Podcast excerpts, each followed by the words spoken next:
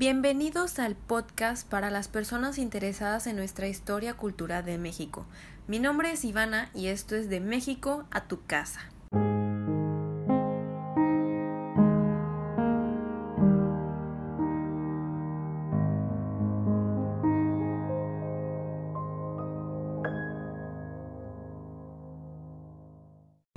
Gracias por escucharnos. Mi nombre es Berenice y este es nuestro primer episodio en el cual nos gustaría compartir con ustedes información sobre este tema.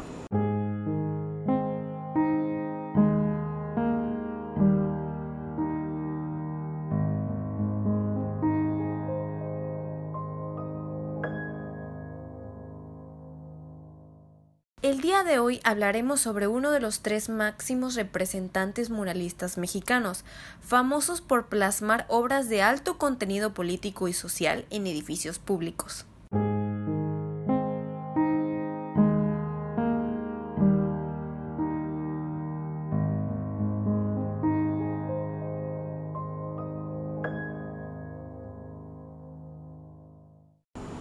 Él nació en Guanajuato en el año de 1886 y acudió a la Escuela de Bellas Artes en la Ciudad de México. Después de 1907 a 1922, estudió en varios países de Europa, especialmente España, Francia e Italia, donde se interesó por el arte de vanguardia.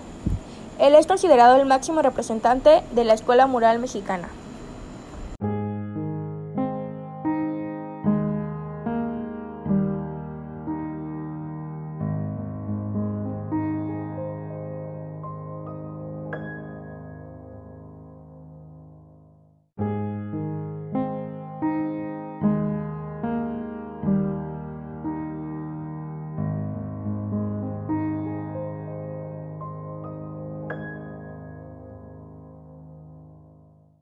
Y es así como comenzamos dándole la bienvenida a un invitado muy especial, Diego Rivera. Hola Diego, ¿cómo estás? Muy contento y agradecido de esta invitación.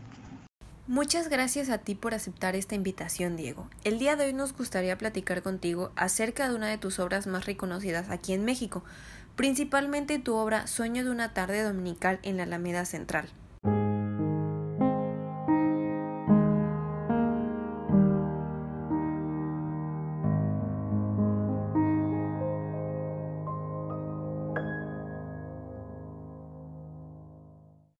¿Nos podrías comentar qué representa?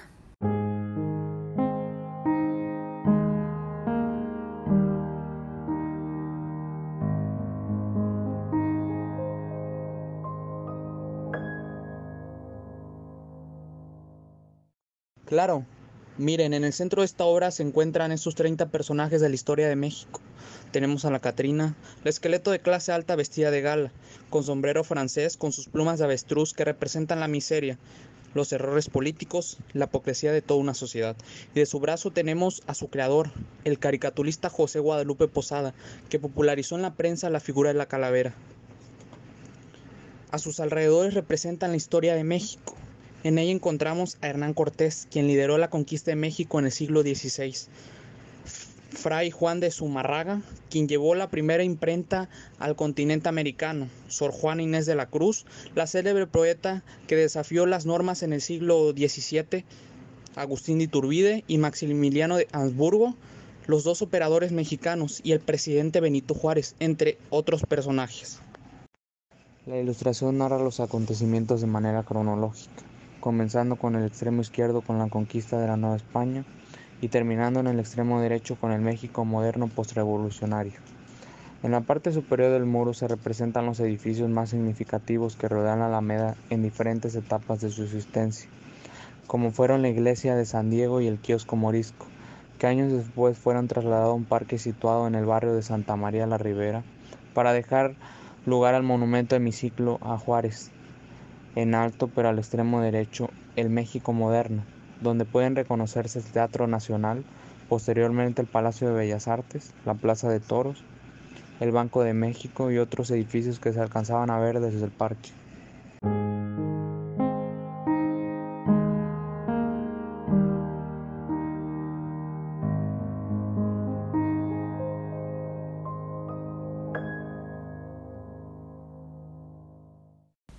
surgió esta obra?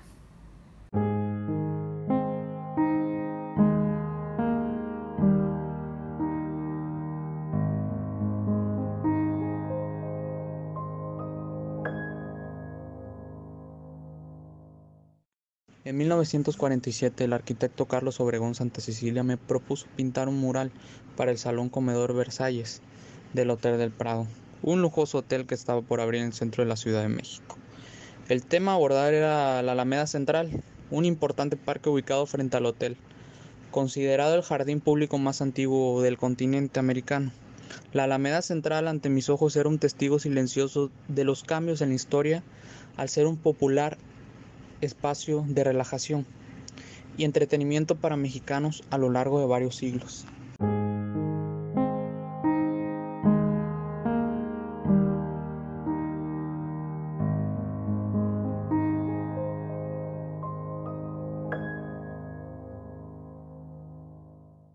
Qué interesante la manera de ver la Alameda Central, señor Diego. Considero que encuentra el verdadero significado tras el lugar.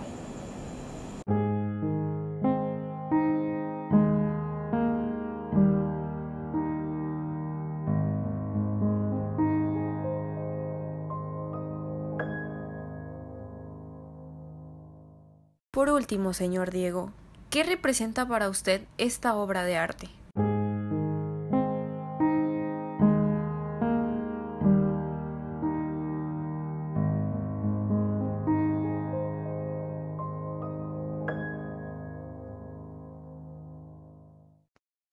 Mí la composición del mural son recuerdos de mi vida, de mi niñez y de mi juventud, y cubre de 1895 a 1910. Los personajes del paseo sueñan todos, unos durmiendo en los bancos, otros andando y otros conversando.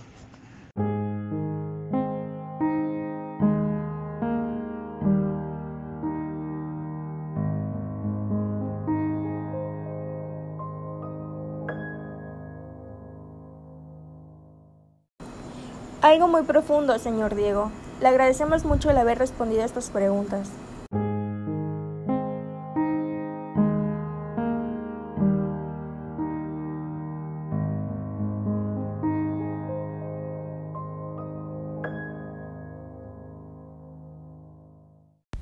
¿Sabías que la Catrina, personaje principal de la obra anteriormente mencionada, nace en 1910 como una sátira a los pobres que aspiraban a ricos? Los garbanceros eran aquellos que vendían garbanza en las calles de la capital en el naciente influjo aristocrático en nuestro país. Originalmente, la calavera garbancera podría ser cualquier personaje que viviera en la pobreza. Se empeñaba en adquirir la moda francesa, renegando de su condición. Cabe mencionar que la calavera garbancera aparece desnuda en los primeros grabados de Posada, portando únicamente un sombrero afrancesado. Esto con la plena intención de dejar en ridículo aún más a los aspirantes europeos burdos y grotescos, diciendo entre líneas que a pesar de, su, de sus ínfulas burguesas a la tumba nomás se van los huesos.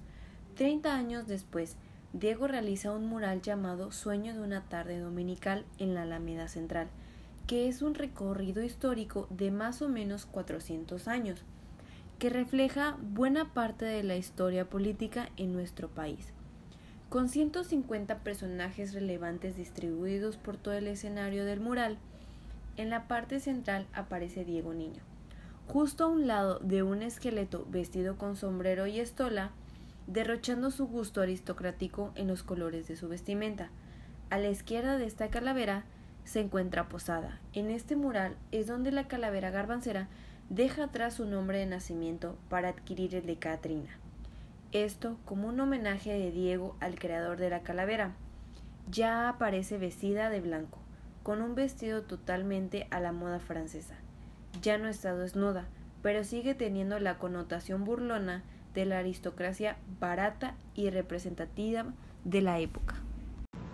Bueno, y con este gesto, Rivera reconoce la representatividad de la Catrina como símbolo de las contradicciones de la sociedad mexicana decimonónica y realiza un homenaje a su creador, José Guadalupe Posada, y a su influencia en el arte mexicano posterior. Hoy en día, la Catrina forma parte de la cultura popular de México y se ha convertido en el símbolo por excelencia de la celebración del Día de Muertos, viendo la muerte como un elemento unificador y un aspecto natural de la vida.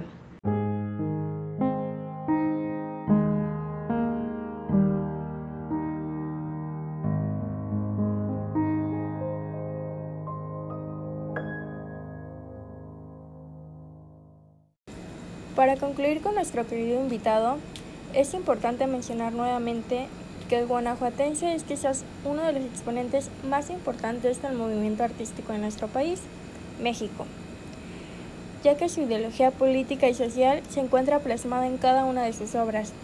Sus finos y coloridos trazos denunciantes, sin lugar a dudas, han permeado la realidad estética y cultural de todo México, lugar donde yacen varias de sus mejores obras, desde dibujos y cuadros hasta mosaicos y murales. El legado artístico de Diego Rivera ha invadido y adornado diversos rincones alrededor de esta ciudad. Es por eso que los invitamos a conocer más a profundidad acerca de las obras y pensamientos sociales y políticos que Rivera plasma en cada una de las obras mencionadas anteriormente en los siguientes lugares.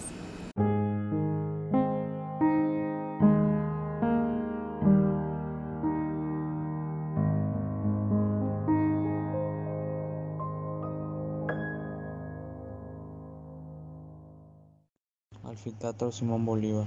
Es un lugar donde se encuentra mi primer mural, sitio donde vi por primera vez a Frida Kahlo. La Casa Azul es una antigua casa mía donde se encuentran expuestas varias piezas de la colección de la cultura prehispánica. El Museo Mural Diego Rivera. Centro histórico que alberga el mural Sueño de una tarde dominical en la Alameda Central. Una de las obras más importantes mías. Los invito yo personalmente a conocer estos maravillosos museos donde se encuentran plasmados sentimientos y pensamientos míos.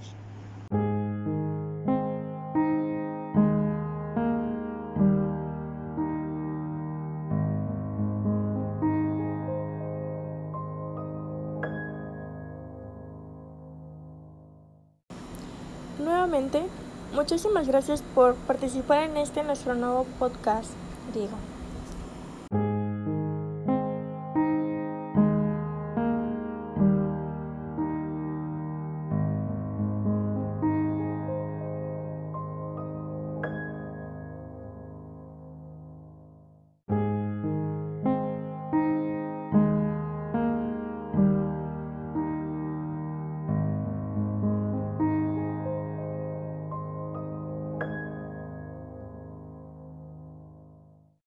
Importancia del muralismo en México. El muralismo mexicano es un movimiento pictórico que tuvo su origen justo después de la Revolución Mexicana de 1910 y que adquirió una importancia realmente trascendente. Es uno de los primeros movimientos pictóricos en América Latina en el siglo XX, que se comprometen deliberadamente a romper la estética europeizante y a legitimizar la estética latinoamericana en busca de una autenticidad.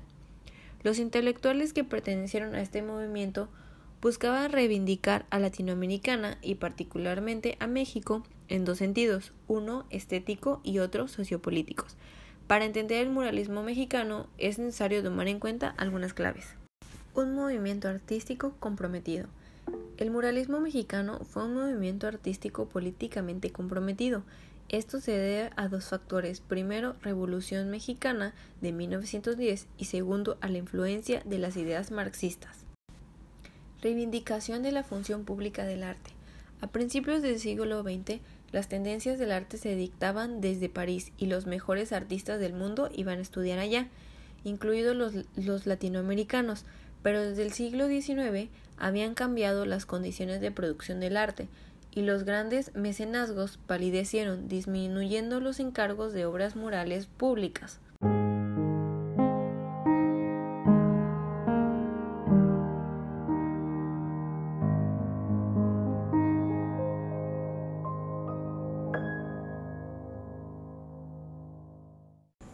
Un estilo propio en busca de la identidad nacional. Tuvieron un conjunto de características que definieron el muralismo mexicano, Además de demarcar un estilo propio, demarcaron una agenda programática e hicieron ver problemas sociales que habían sido ignorados. Así, por medio del arte, los muralistas retomaron y reivindicaron la estética y cultura indígena y los temas nacionales. Un patrimonio artístico incoleccionable. Este tipo de obras no pueden mercantilizarse porque no son coleccionables, pero una cosa que las distingue el muro es permanente y las instalaciones son efímeras. Y esa diferencia subraya el objeto logrado de los muralistas, devolver a la pintura su carácter público. El hecho de que el muro haya sido soporte del muralismo mexicano permite que el patrimonio desarrollado no pueda ser retirado de su función social. Un movimiento polémico.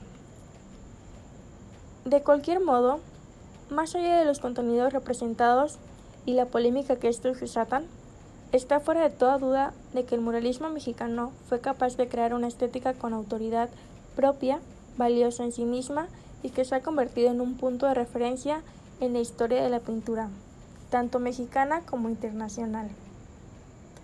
Esta, al ser un arte de mercado talente político, el muralismo mexicano ha generado mucha polémica. Una de ellas tendría que ver con la verdadera eficacia del muro como soporte público. Asimismo, consideraban que el gobierno del PRI actuaba hipócritamente al promover un arte que enaltecía los valores de la Revolución Mexicana, esto después de haber eliminado a Zapata y a Pancho Villa desde las escenas políticas. Esta es una de las principales maneras por las cuales el muralismo se consideraba una forma de expresión polémica.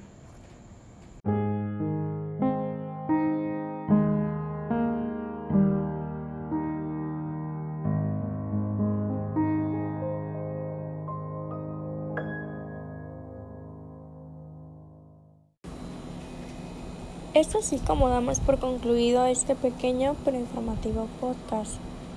Recordemos que es importante que cada uno de nosotros conozca lo que representan las obras de arte tan importantes que hay que se han realizado en México, sobre todo que se interesen en ellas, ya que en todas ellas hay un sentimiento, un pensamiento o un relato importante del país.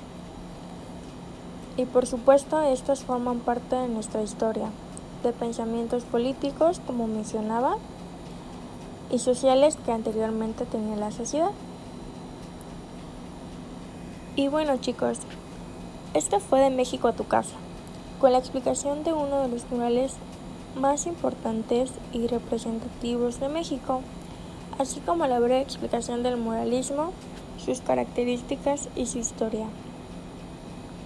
Esperamos haya sido de su total agrado y les haya servido para conocer más a profundidad sobre un poco de lo que es la cultura en México, de su arte y sus artistas.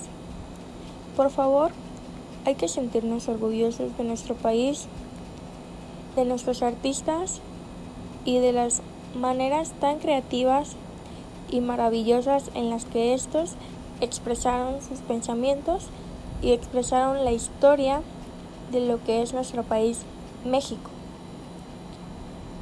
Les agradecemos muchísimo que nos escuchen y que por favor sigan pendientes de más podcasts por parte de nosotros, ya que sin duda alguna seguiremos compartiendo con ustedes más información acerca de la cultura de nuestro país, porque esto es algo muy importante que para nuestra consideración nadie debería dejar a un lado de México para tu casa. Muchas gracias.